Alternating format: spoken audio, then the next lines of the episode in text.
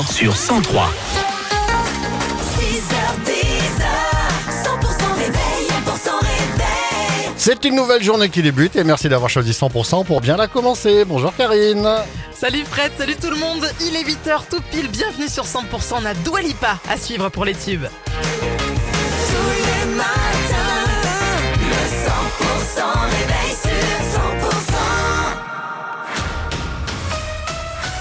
L'info 100% c'est avec Pauline Chalère. Bonjour Pauline. Bonjour Fred, bonjour à tous. Le retour de l'or blanc, tant attendu en montagne, cette fois-ci pour de bon.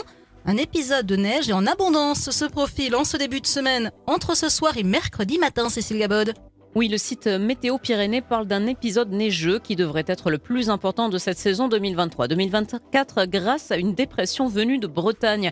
Euh, Comme bien souvent, l'ouest et le centre de la chaîne seront les secteurs les plus concernés, surtout en début d'épisode. Euh, La limite pluie-neige sera assez basse, à environ 1000 mètres ce soir et devrait s'abaisser jusqu'à 700 mètres dans les vallées intérieures du massif entre demain et mercredi matin. Euh, Du Luchonnet à l'Ariège, on attend entre 15 et 20 cm de neige à 1000 mètres d'altitude, 45 à 50 cm à 1600 mètres, jusqu'à 70 cm au-dessus de 2000 mètres et localement 80 cm sur le Couseran. L'épisode se terminera mercredi en milieu ou fin de journée. Ah, Il faut s'attendre à un redout pour jeudi avec une petite perturbation, mais rien de dramatique pour le manteau neigeux. Ce matin, des vigilances jaunes sont mainten- maintenues notamment pour crues sur le Lot, le Tarn-et-Garonne, le Lot-et-Garonne, pour crues et vent sur le Gers. La suite du journal, Pauline Chalère. Au Le Gers, où plusieurs accidents de la route ont été signalés ce dimanche, quatre accidents en tout. Tout d'abord à Prégnant hier matin, une voiture et un camion se sont percutés. La jeune automobiliste a été évacuée à l'hôpital. Puis hier après-midi à Dému, trois blessés légers dans une collision entre un fourgon et une voiture. Vers 16h à l'île Jourdain, une voiture est partie en tonneau. Trois blessés. Et puis hier soir, deux voitures se sont percutées à Montcassin, faisant quatre blessés, dont un homme de 78 ans, évacué à l'hôpital Purpan en urgence absolue. Un incendie hier en fin d'après-midi dans le Tarn-et-Garonne. Un accident électrique a provoqué un début de sinistre dans une habitation à la ville-dieu du Temple. Incendie rapidement maîtrisé par les pompiers. Une personne a été blessée légèrement à la main. L'aglo d'Agen élabore son troisième contrat local de santé, un outil pour réduire les inégalités d'accès aux soins. Pour cela, la ville souhaite recueillir et identifier les problématiques de santé des habitants à travers un questionnaire. Les habitants de l'aglo d'Agen sont donc invités à prendre quelques minutes pour répondre à ce questionnaire à retrouver sur le site de la mairie d'Agen.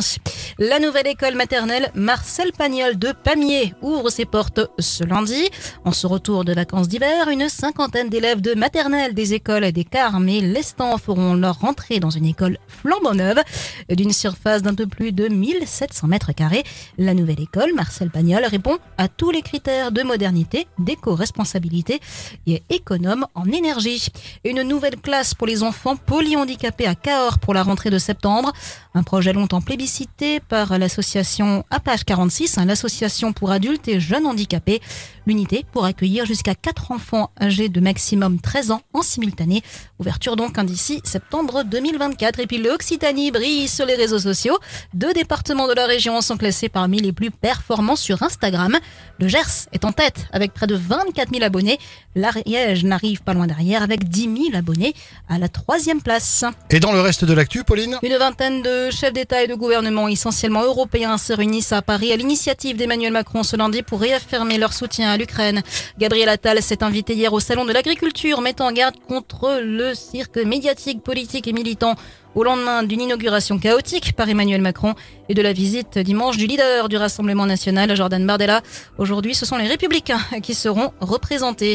Une nouvelle plainte a été déposée contre Gérard Depardieu pour une agression sexuelle présumée sur un tournage en 2021. La plaignante de 53 ans était décoratrice sur le tournage. Et puis, rugby, le 15 de France a fini sur un match nul 13 partout hier contre l'Italie en troisième journée du tournoi.